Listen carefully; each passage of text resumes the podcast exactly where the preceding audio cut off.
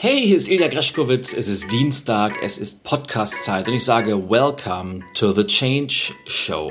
Heute mit einer mobilen Ausgabe, denn ich befinde mich nicht im Studio, sondern on the road. Ich bin die ganze Woche schon unterwegs, diesmal schon zum, ja, zum, zum dritten Mal jetzt in, in Frankfurt für die Woche und zwar bin ich gerade im sehr, sehr coolen Lufthansa Trainingscenter hier in Seeheim-Jugendheim. Vielleicht kennst der ein oder die andere. Es ist das in der Tat zweitgrößte, glaube ich zumindest, Konferenzhotel oder Konferenzcenter Deutschlands nach dem Estrell in Berlin.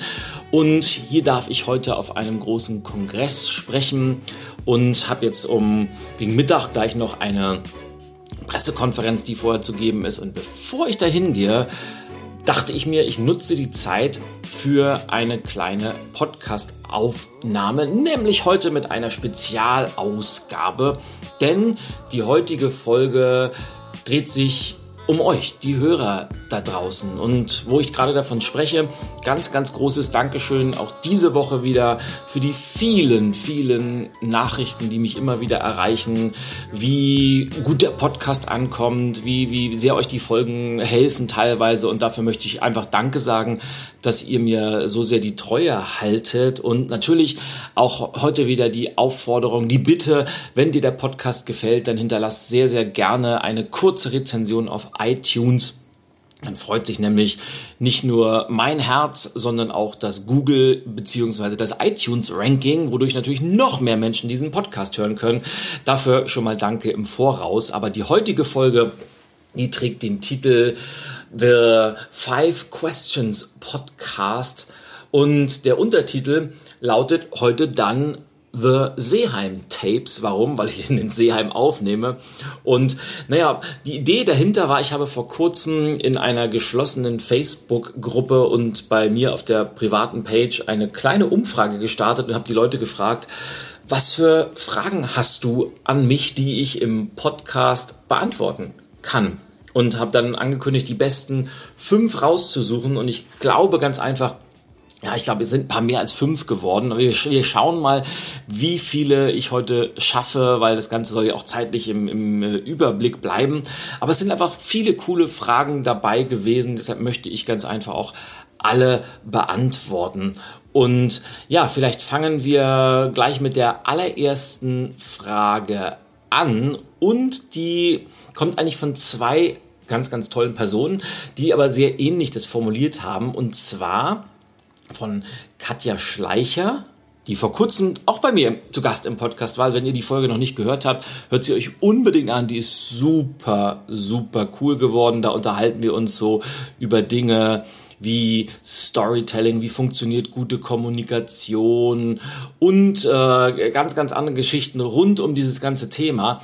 Und ja, und die zweite Frage stammt von Andrea Specht. Und Katja fragt, würde ich es wieder tun? Und warum? Also diese berühmte Frage, wenn du nochmal anfangen könntest, würdest du es wieder tun und warum?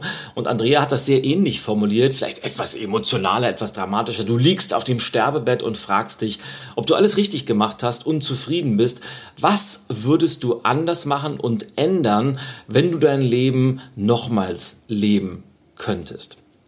Naja, und das ist so eine wirklich spannende Frage, die ich mir immer wieder stelle und wo ich immer wieder zur gleichen Antwort komme. Denn wenn ich zurückblicke, gibt es natürlich unzählige Sachen, die ich im Nachhinein mit der Erfahrung von heute anders tun würde.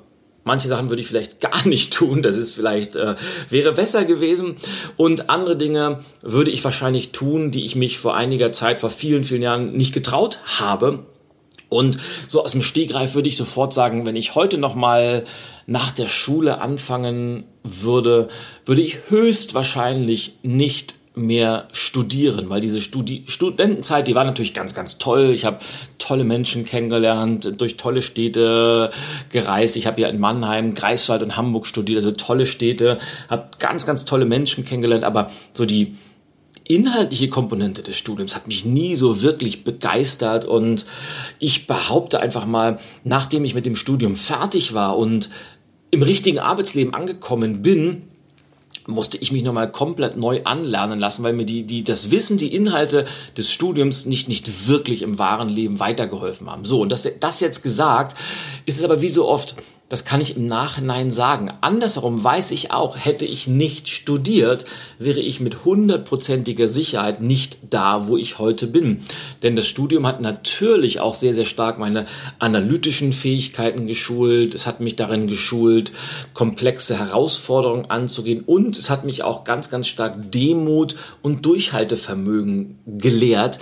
Denn ich bin ja durch die ein oder andere Klausur auch mal durchgerasselt, gerade so in meinen Lieblingsfächern Mathematik und Statistik. Logistik und da habe ich mich wirklich durchgeboxt und habe gelernt, nicht sofort aufzugeben, auch wenn einem bestimmte Sachen nicht liegen.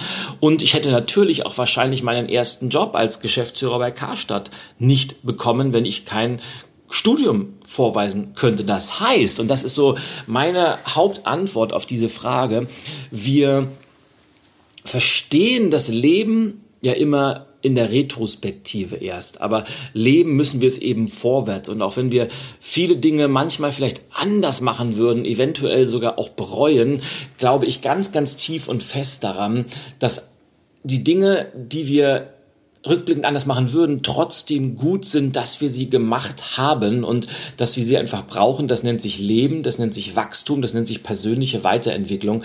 Von daher lautet die auf den Punkt gebrachte Antwort auf diese Frage, ich würde alles exakt noch einmal so machen, wie ich es gemacht habe. Und ich würde mich über jede Erfahrung freuen und ich bin dankbar dafür, dass ich diese einzelnen Wachstumsschritte gehen durfte. Also das war die Antwort auf Frage Nummer eins. Die zweite Frage kommt von Melanie Stern, so heißt sie auf Facebook. Ihren Warennamen verrate ich einfach mal nicht. Äh, ich kenne ihn zufällig und sie fragt ganz, ganz anderes Themengebiet. Da geht es um Social Media. Wie generiert man nachhaltig Reichweite? Was würdest du an Maßnahmen empfehlen? Und das ist eine spannende Frage.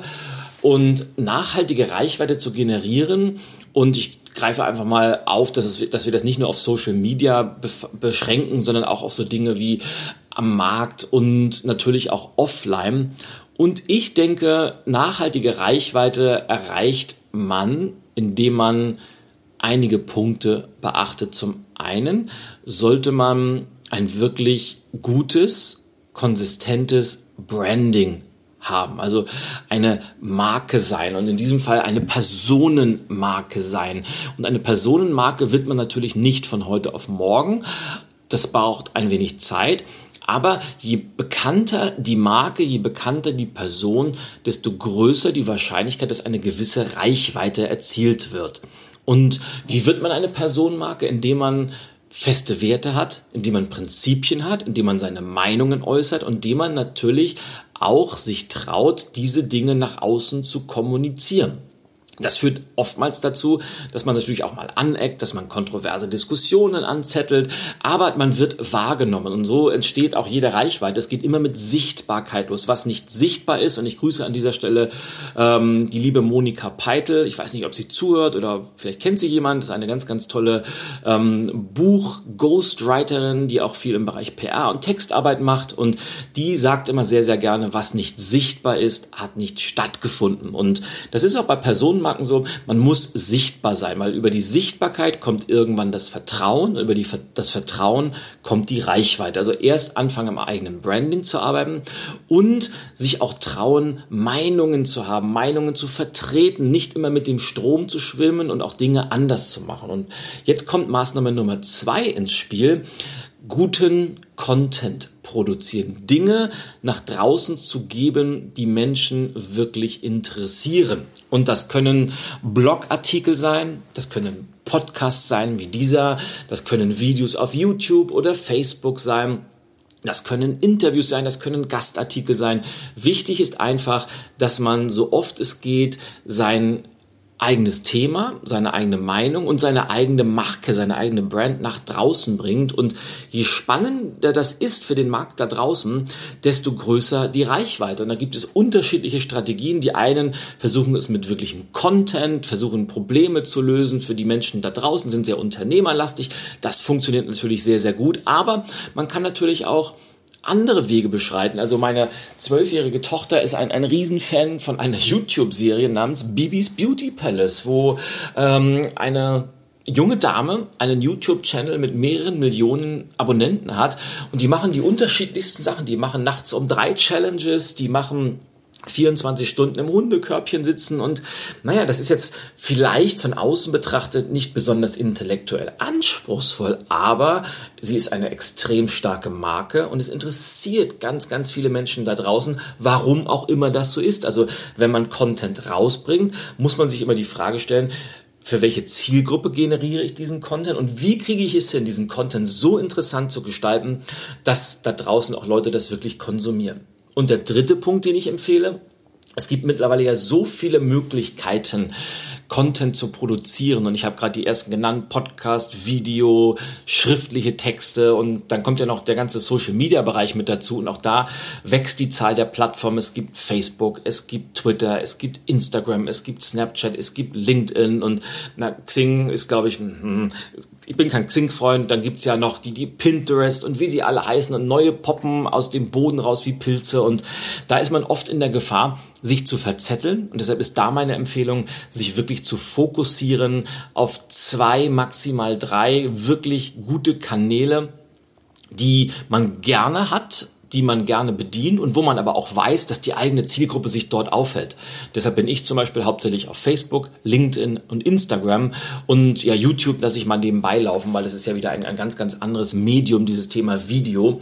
Und ja, und dann muss man natürlich gucken, auf welchen dieser Kanäle befindet sich meine Zielgruppe. Also ich zum Beispiel bin nicht auf Snapchat, obwohl ich dieses Medium sehr, sehr cool finde. Ich mag das unheimlich gerne, weiß aber, dass meine Zielgruppe Snapchat nicht benutzt. Und deshalb bin ich über kurz oder lang, nachdem ich so einen Split-Test gemacht habe, bei Instagram geblieben, weil ich weiß, da hält sich meine Zielgruppe auf.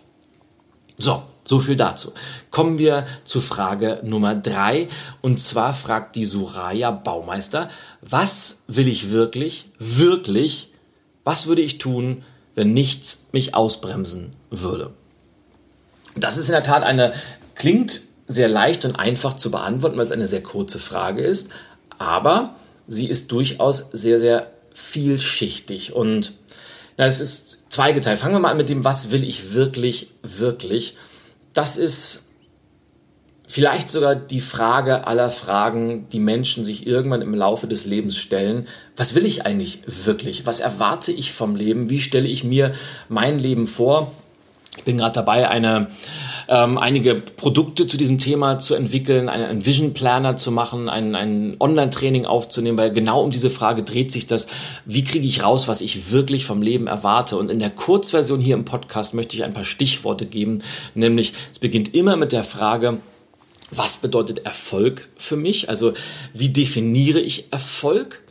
Und das ist gar nicht so einfach, wie es sich vielleicht anhört, denn Erfolg ist ja nicht das, was einem in den Medien, in der Öffentlichkeit immer gerne vorgegaukelt wird, dieses schneller, höher, weiter, Luxus, Blinky, Blinky und Karriere machen, Unternehmen gründen, das kann es für manche Menschen sein. Aber für die große Masse da draußen und die Menschen, die ich kenne, ist Erfolg sehr, sehr vielschichtig. Für einen mag es das eigene Unternehmen sein, für den anderen ist es die Karriere in einem großen Konzern, für den dritten ist es die Teilzeitarbeit, um mehr Zeit für die Familie zu haben. Der dritte möchte wiederum ein Haus auf dem Land haben, der andere möchte in der Stadt leben. Also man, man sieht schon, das muss jeder für sich selbst beantworten. Und diese Frage kann man umso leichter beantworten, wenn man, und jetzt drehen wir uns wieder im Kreis, wenn man feste Werte hat, wenn man Prinzipien hat und wenn man offen und ehrlich zu sich selber ist und sich wirklich die Frage stellt, wenn ich mir mein Leben aussuchen könnte, wo würde ich es führen? Mit wem würde ich es führen? Und wie würde ich es führen? Und dann lässt man das mal ein bisschen sacken. Und in meinem neuen Buch das kommt übrigens im August, spätestens im September raus. Das heißt radikal menschlich, Erfolgsfaktor Persönlichkeit in Zeiten der Veränderung, habe ich ein ganzes Kapitel diesem Thema gewidmet und unter anderem einen ganzen Fragenkatalog von 25 oder 30 Fragen, glaube ich, zusammengefasst, die man sich mal stellen kann, um mal zu reflektieren, um sich genau diese Fragen zu stellen, die einem immer wieder auf diesen Weg führen, was will ich wirklich? Und ich habe einen Nebensatz, wenn ich mir das aussuchen könnte, und das ist der spannende Fall, Wir können das. Jeder von uns kann sich das aussuchen. Wir sind nur meistens irgendwie in ein Leben reingeschlittert, mehr oder weniger zufällig. Wir sind in eine Karriere reingeschlittert, mehr oder weniger zufällig und haben dann akzeptiert, dass es so ist. Aber, und das möchte ich in aller Deutlichkeit erwähnen, wir haben immer die Wahl, jeder, jederzeit, jeden Tag haben wir die Wahl, den Stoppschalter zu drücken und nochmal eine Kurskorrektur vorzunehmen. Wir haben die Wahl, nochmal neu anzufangen und wir haben die großartige Möglichkeit, genau das Leben zu leben, von dem wir träumen. Wir brauchen einfach nur ein wenig Mut. Und jetzt komme ich auf Punkt zwei oder Teil zwei dieser Frage. Was würde ich tun, wenn mich nichts ausbremsen würde? Und ich glaube, da liegt eine falsche Prämisse vor in dieser Frage, denn die meisten Menschen wenn nicht alle Menschen, bremst grundsätzlich nichts aus. Auch wenn wir natürlich immer viele äußere Umstände als Ausrede hernehmen und sagen, ja, die Zeiten sind gerade nicht richtig oder wir haben gerade eine Firma, die, die, die, die Rahmenbedingungen sind so kompliziert und das Geld ist knapp, äh, ich muss noch mich fortbilden. Also wir haben ja die unterschiedlichsten Gründe, die uns vermeintlich ausbremsen können. Wenn wir aber auch da wieder ehrlich sind und diesen, diesen offenen, ehrlichen Blick in den Spiegel wagen, dann stellen wir auch schnell fest, der einzige Faktor, der uns wirklich ausbremst, sind wir selber. Es sind immer wir selber, die uns ausbremsen. Niemals die äußeren Umstände, niemals andere Menschen. Es sind immer wir selber. Und je eher wir das akzeptieren, je eher wir Verantwortung dafür übernehmen, desto schneller haben wir das Heft des Handelns in der Hand und können entsprechende Maßnahmen treffen. Und das ist mir ganz, ganz wichtig, diese, dieser, dieser offene, ehrliche Blick in den Spiegel, der ist für so viele der Fragen, die auch immer wieder zu anderen Zeiten kommen, die Antwort. Und wir brauchen einfach den Mut, uns das immer und immer wieder zu trauen. So, zur nächsten Frage. Ähm, Hilger, der liebe Hilger Schneider fragt, ähm, wenn man nie Unternehmer werden wollte, doch die Gegebenheiten und Umstände dazu geführt haben, wie schafft man die Veränderung, dahingehend, dass man eine positive Einstellung zum Unternehmersein entwickelt und so den Change schafft, sodass man es als positiven persönlichen Wert annehmen kann. Und äh, ich hoffe, ich habe die Frage jetzt verstanden, weil da doch einige Kommas dazu geführt haben, dass es ein langer Schachtelsatz wurde. Also ich lese daraus, da ist jemand, ich vermute Hilge selber, Unternehmer geworden, obwohl er das nie wollte und sucht jetzt nach Mittel und Wegen, wie man die Haltung dahingehend modifizieren kann, dass man Unternehmer sein doch irgendwie gut findet.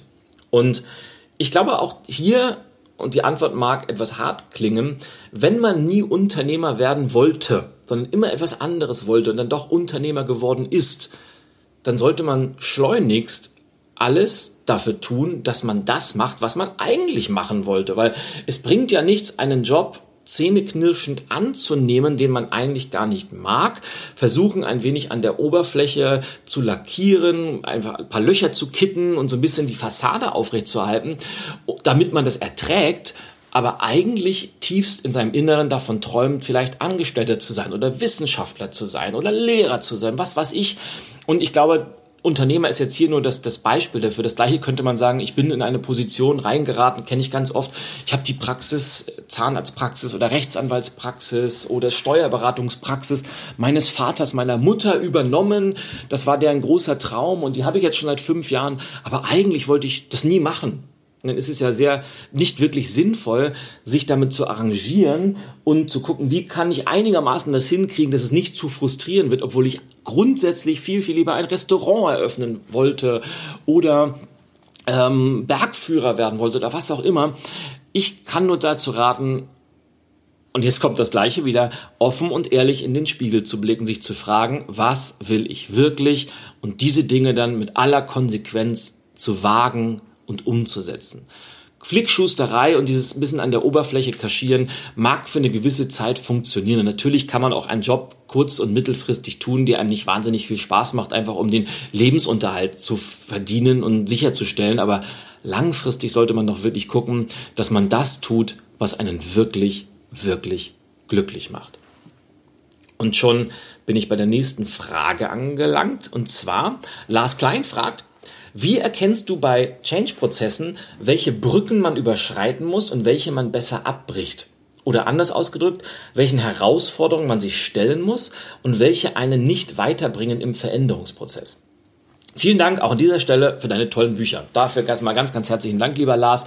Freut mich natürlich sehr, wenn äh, die Bücher gut ankommen und deshalb schreibe ich auch so gerne. Und das nächste steht ja in den Startlöchern. Und ja, die Frage thematisiere ich eigentlich auch in jedem meiner Vorträge, auch heute Nachmittag wieder, weil das ist dieser berühmte Ritt auf der Rasierklinge, nenne ich das ja gerne, wo man immer abwägen muss, was wollen wir bewahren vielleicht nur modifizieren, weil es gut funktioniert hat, weil es sich bewährt hat und wo man nicht dramatische Veränderungen vornehmen muss. Und auf der anderen Seite, was müssen wir ganz, ganz kritisch und radikal hinterfragen, vielleicht sogar loslassen. Da darf es dann auch keine heiligen Kühe geben.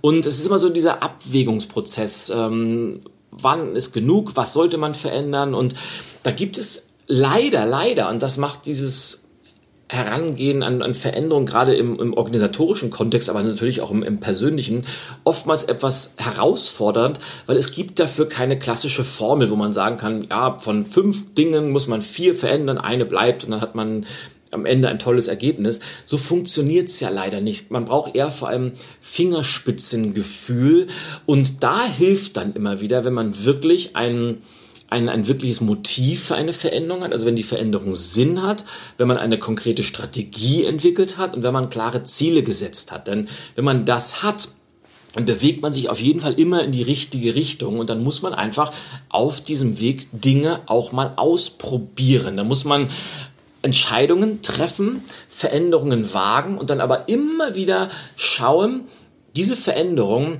hat die uns unseren Zielen, hat die uns unserer großen Vision, hat die uns in unserer Strategie weiter nach vorne gebracht? Wenn ja, weitermachen. Wenn man aber nach der zweiten und dritten Evaluation feststellt, na, das hat irgendwie doch nichts gebracht, dann ist es vielleicht Zeit, diese Veränderung entweder ganz aufzugeben oder vielleicht radikal neu zu justieren, weil es ist natürlich immer dieses berühmte, wir probieren was aus und gucken, bringt es uns weiter oder hält es uns auf. Und das sind einfach so Sachen, denen muss man Zeit geben.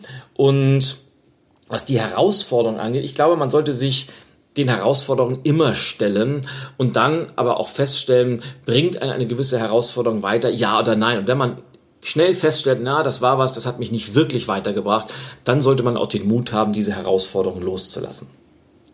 So, Frage Nummer, ich weiß nicht, an welcher Stelle wir sind, aber oh, ein paar habe ich hier noch stehen. Wir machen trotzdem weiter, ich habe noch ein bisschen Zeit. Volker Baum fragt, wie geht deine Frau und wie gehen deine beiden Kinder mit dem Thema Veränderung um? Ich habe auch eine Familie, wie bindest du diese mit ein? Naja, also meine Frau ist durchaus eher konservativ, na konservativ ist vielleicht das falsche Wort, aber durchaus nicht ganz so risikofreudig, nicht ganz so veränderungsbereit und auch vielleicht nicht ganz so sprunghaft wie ich. Die ist eher so, nennen wir mal der, der Fels in der Brandung in unserer Familie und das hilft mir auch immer, um mich, mich zu erden und nicht äh, sämtliche meiner Spinnereien äh, ausleben zu können.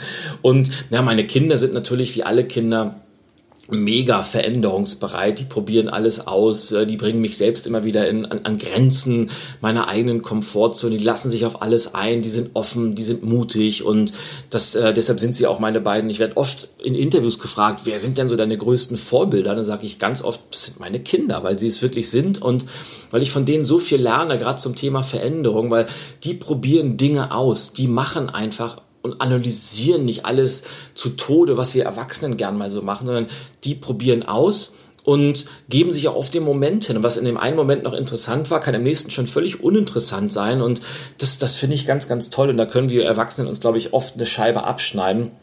Und ja, wie binde ich meine Familie mit ein? Einfach indem wir miteinander reden, indem wir miteinander kommunizieren. Das klingt jetzt vielleicht zu einfach, aber ich glaube, der, der einfachste Weg, andere Menschen in Veränderungen mit einzubinden, sei es im Familienumfeld oder sei es im Unternehmensumfeld, ist klare, offene und vor allem transparente Kommunikation. So viel Veränderungsprozesse scheitern daran, weil nicht offen und ehrlich und transparent kommuniziert wird, weil Erwartungen, Pläne, Vorstellungen zwar im Kopf existieren von handelnden Personen, diese aber niemals nach außen kommuniziert werden. Und dann wundert man sich, warum die anderen nicht mitmachen. Deshalb offene, ehrliche Kommunikation ist immer das A und O.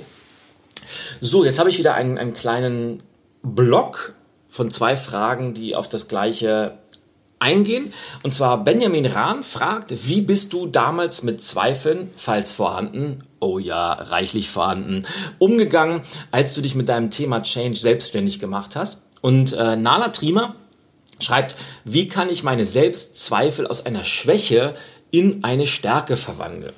Und ich fange vielleicht mal da an, weil mir gefällt schon diese Grundannahme nicht, dass Selbstzweifel eine Schwäche wären. Weil sie sind im ersten Schritt erst einmal normal. Jeder Mensch hat diese Zweifel. Ähm, wer behauptet, er hätte sie nicht, der lügt entweder wie gedruckt oder aber er ist ein Roboter oder er ist ein Roboter, weil Roboter so wie Data bei Enterprise oder wie auch immer, nur Roboter haben keine Zweifel. Wir Menschen haben die nun mal, die gehören dazu und deshalb würde ich gar nicht sagen, dass es eine Schwäche ist. Und wenn man das schon mal akzeptiert, dass man Zweifel hat, dass die dazugehören, dann muss man gar nicht groß was umwandeln. Entscheidend ist, und das ist, glaube ich, auch die Antwort dann auf die Frage von Benjamin, entscheidend ist, wie man mit diesen Zweifeln, die ganz normal sind, wie man mit diesen umgeht. Weil Veränderung bedeutet ja immer, dass man einen Schritt in unbekanntes Terrain macht und dass man bekannte Muster, dass man bekannte Verhaltensweisen, dass man bekannte Umgebung, dass man bekannte Denkweisen, dass man die verlässt, diese bequemen Sachen, die man so lieb geworden hat und sich diesem unbekannten Terrain stellt. Und da weiß man eben, nicht genau, was erwartet mich da. Und das hat eben auch Zweifel, wenn man sich fragt, oh, was ist denn, wenn das schief geht? Oder was ist denn, wenn das nicht so klappt, wie ich mir das vorstelle? Oder was ist, wenn ich dann gleich pleite bin? Und natürlich hatte ich all diese Zweifel und der Punkt ist, ich habe sie heute noch und jeder erfolgreiche Unternehmer hat die und man denkt ja immer, wenn man es erstmal, wenn man erstmal einigermaßen erfolgreich ist, hat man das nicht mehr. Das ist totaler Blödsinn. Jeder Mensch hat die und glaubt man, je, je erfolgreicher jemand ist, desto größer sind auch die Zweifel. Aber, und das ist der ganz, ganz entscheidende Unterschied, Entscheidend ist immer, wie gehe ich mit diesen Zweifeln um? Bin ich in der Lage, diese Zweifel in Produktivität umzuwandeln? Und das ist einfach das, was, glaube ich, Nala meint, wie kann ich das transformieren, etwas, was extrem positiv ist und das, was auch die Antwort ist. Ich versuche immer, wenn ich die Zweifel spüre, und der Punkt ist ja immer, Zweifel oder auch Unsicherheit und Angst sind, sind eine ganz normale Reaktion. Das können wir nicht verhindern. Mutige Entscheidungen sind immer eine Wahl, die wir treffen müssen. Und wenn wir es schaffen, diese mutige Entscheidung zu treffen, und die Zweifel oder die Unsicherheit oder sogar die große Angst in Produktivität umzuwandeln, dann passiert was ganz, ganz Großes. Und immer wenn ich diese Zweifel habe, frage ich mich, was kann ich aktiv tun, um einen Schritt nach vorne zu machen, um aktiv zu sein, um produktive Ideen zu generieren. Und dann kommen mir die tollsten Ideen, dann entwickle ich neue Seminarkonzepte oder mir fällt was ein, was ich äh, in meiner Keynote verändern kann oder mir kommen Buchideen oder tolle Konzepte für den Podcast oder für meine Videos. Also ich denke mir irgendwas aus, wo ich produktiv sein kann, wo ich sage, okay, um mal dieses Beispiel zu nehmen, damals, als ich mich selbstständig gemacht hatte, hatte ich ja immer Angst, was ist, wenn ich kein Geld verdiene, wenn mich keine Kunden buchen oder wenn, wenn ich irgendwann verhungern muss und meine Familie. Und dann habe ich damals einfach sehr, sehr aktiv gearbeitet, gearbeitet, gearbeitet und versucht, wie kann ich Leute in meine Seminare kriegen, was kann ich für neue Formate entwickeln oder wie kann ich noch Geld rankriegen, wo kann ich einen Beratungsauftrag generieren und dadurch wird man auf einmal aktiv und kommt ins Handeln und sitzt nicht mehr wie das Kaninchen vor der Schlange und hofft, dass alles schon sich zum Guten wenden wird, was es ja nie tut, weil wenn man nichts tut, dann ist man dem äußeren Umständen völlig ausgeliefert. Es kann gut gehen, muss es aber nicht. Deshalb versucht aktiv zu werden, versucht ins Handeln zu kommen, versucht zu machen und umzusetzen. Natürlich gibt es auch da niemals eine Garantie, aber die Wahrscheinlichkeit ist sehr, sehr hoch, dass ganz, ganz tolle Dinge passieren, weil das Glück ist immer mit den Tüchtigen und der Erfolg ist immer mit den Mutigen. Und wenn man es schafft, Zweifel zu akzeptieren und produktiv umzuwandeln, dann seid ihr da auf einem richtig guten Weg. Nick Heinzel fragt, würdest du dein Leben ändern, wenn es dir nicht gefiele? Ganz klare Antwort, selbstverständlich würde ich das. Ich habe das einmal sehr radikal gemacht, als ich damals meinen sehr, sehr gut dotierten Job als leitender Angestellter gekündigt habe, von heute auf morgen nochmal bei Null angefangen habe, mit Null Rücklagen, mit Null Kunden, mit Null Netzwerk. Und die Frage ist ja, was wäre dann die Alternative? Ein Leben weiterzuführen, das einem nicht gefällt, ein Leben weiterzuführen, das einen frustriert, ein Leben weiterzuführen, das einen total unglücklich macht? Ich glaube, die Frage beantwortet sich eigentlich von alleine. Befürchte nur, dass der Großteil da draußen nicht den Mut aufbringt, diese Entscheidung zu treffen, weil man denkt, dass es vielleicht schlimmer werden würde. Aber Denn wenn man ein Leben hat, das einem nicht gefällt, kann es ja nur besser werden. Und das Schlimmste, was es überhaupt gibt, ist, wenn man irgendwann einmal zurückblickt und es bereut, dass man diese mutige Entscheidung nicht getroffen hat. Ja, und schon bin ich bei der letzten Frage angelangt. Und ja, es sind mehr als fünf geworden, aber ich hoffe, das waren spannende Fragen. Also ich fand sie super spannend, so habe ich sie auch alle vorgelesen. Und die Melanie Höllein fragt, was wäre dein Rat an dein 20-jähriges Ich mit deinen heutigen Wissen und Erfahrungen? Und da würde ich den Rat geben an mich selber, wohl wissen, dass ich diesen Rat als 20er, 20-Jähriger niemals angenommen hätte, weil man 20-Jährige denkt man immer, man weiß schon alles, was das Leben zu bieten hat. Und ich war damals sowieso sehr, sagen wir mal, leicht rebellisch und hätte wahrscheinlich gesagt, nee, ich weiß das alles selber. Aber ich würde mir trotzdem den Rat geben, fang so schnell wie möglich an, dein eigenes Leben zu führen. Sei offen und ehrlich, was du wirklich willst. Trau dich, du selbst zu sein und hör so wenig wie möglich auf die vermeintlich tollen Ratschläge anderer Menschen. Tu dies, lass das, das macht man nicht, das sollte man tun, womit sie eigentlich nur ihre eigenen Limitationen beschreiben und auf dich projizieren. Denn im Endeffekt schlummert in jedem Einzelnen von uns ein so riesiges Potenzial, das eigentlich nur darauf wartet, dass wir es erkennen und uns auf den Weg machen, es irgendwann einmal zu erreichen. Und wenn das mehr Menschen tun würden, dann wären auch mehr Menschen glücklich da draußen. Und ich glaube, das ist eigentlich ein tolles Schlusswort für diese Podcast-Folge. Die Five Questions, die dann doch wahrscheinlich neun oder ten Questions geworden sind.